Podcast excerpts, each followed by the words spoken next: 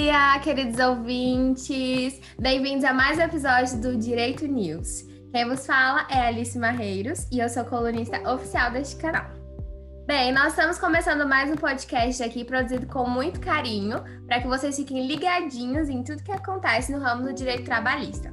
E o tema escolhido para nós discutirmos hoje, neste primeiro episódio, é o direito individual ao trabalho e alguns aspectos da reforma trabalhista.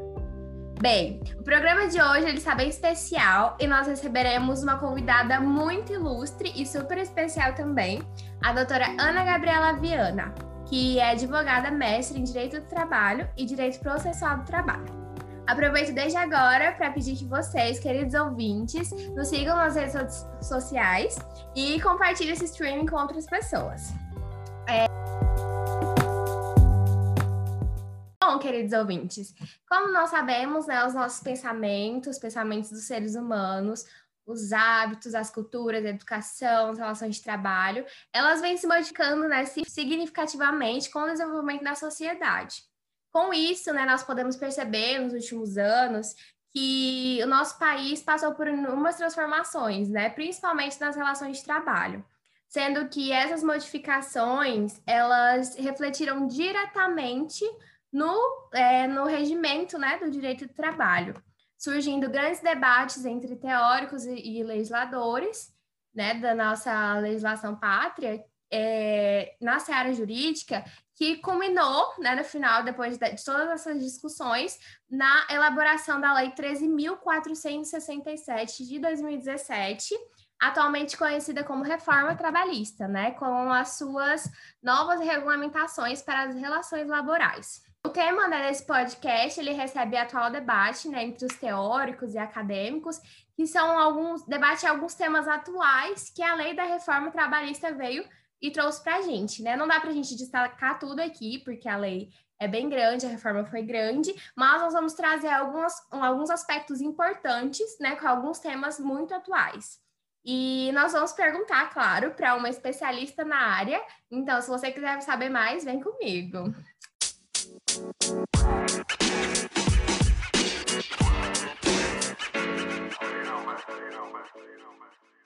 Estamos aqui agora com a doutora Gabriela para nos tirar algumas dúvidas em relação né, a essas mudanças atuais ocorridas na CLT.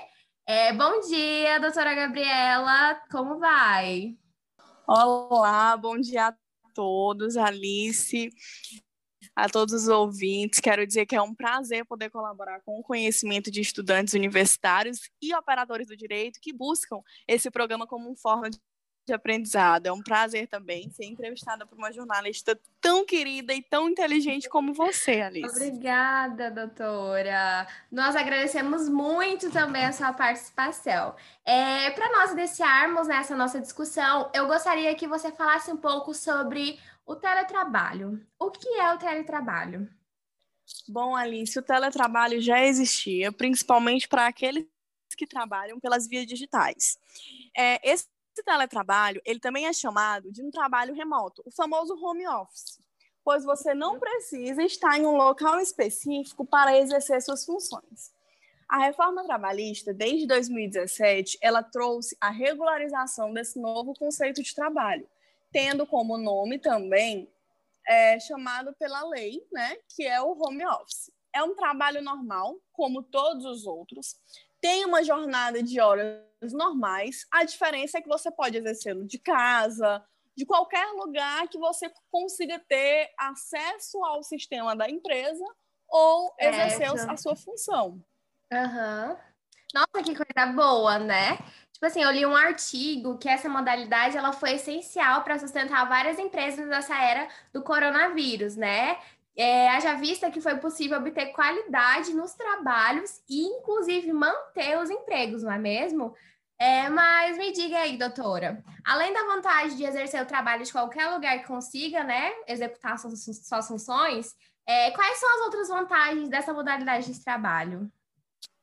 Sim, Alice, essa modalidade está sendo essencial nessa era do Covid, que a gente precisa se resguardar.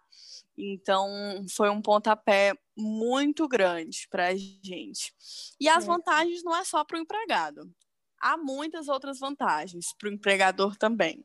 Haja vista que ele tem uma diminuição de gastos é, com seus colaboradores, redução de custos de energia e abastecimento de águas e insumos, é, redução de, de custos como é, vale transporte, vale refeição, né? Com o teletrabalho ele não, não tem por que arcar com esses custos. E para o empregado, né, a redução do estresse, de locomoção e preocupação, ele tende a render mais é, é, no, na empresa do que uhum. trabalhando uhum. mesmo no seu local, na sua função.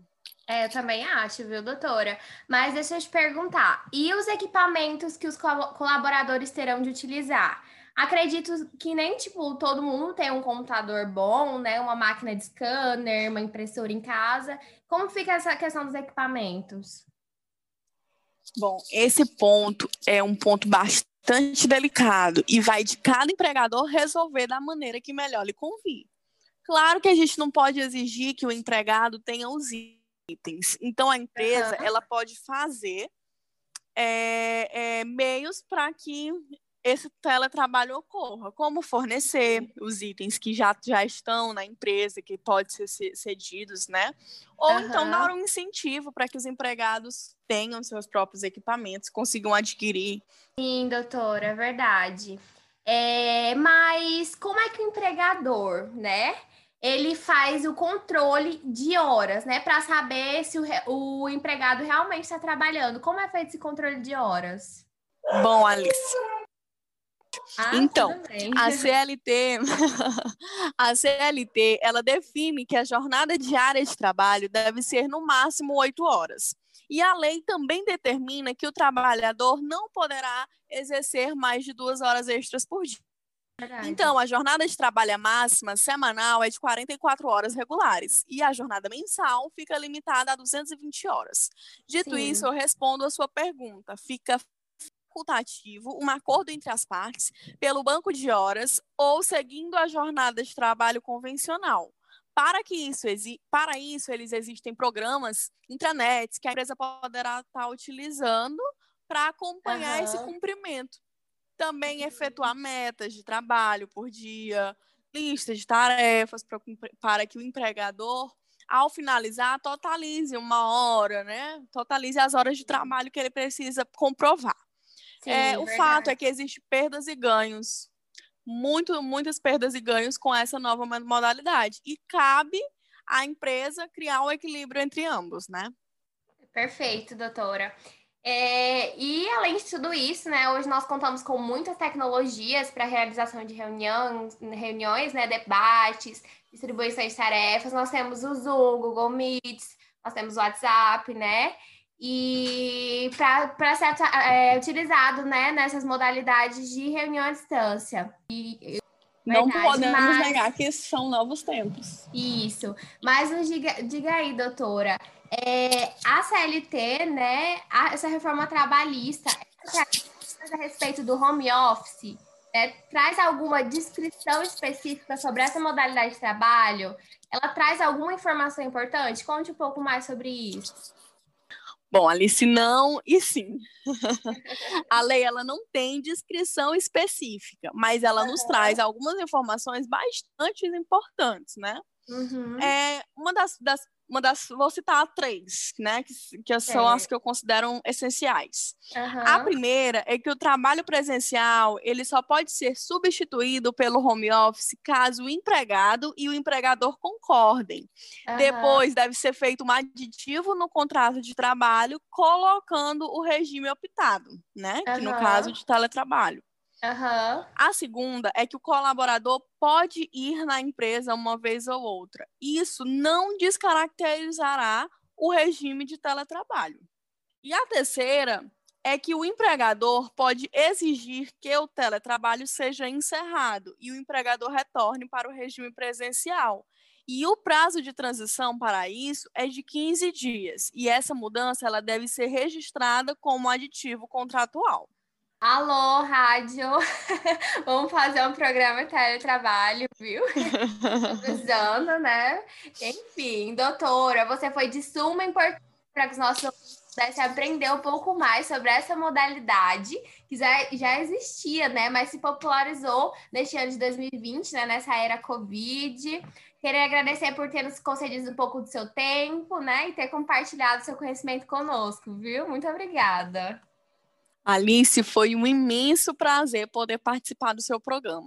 Lembrando também que é, nós temos muito que aprender. Então, ao mesmo tempo que me proponho a vir, a vir aqui falar, me proponho a entender e aprender aquilo que não sei. Então, muito obrigada, tá?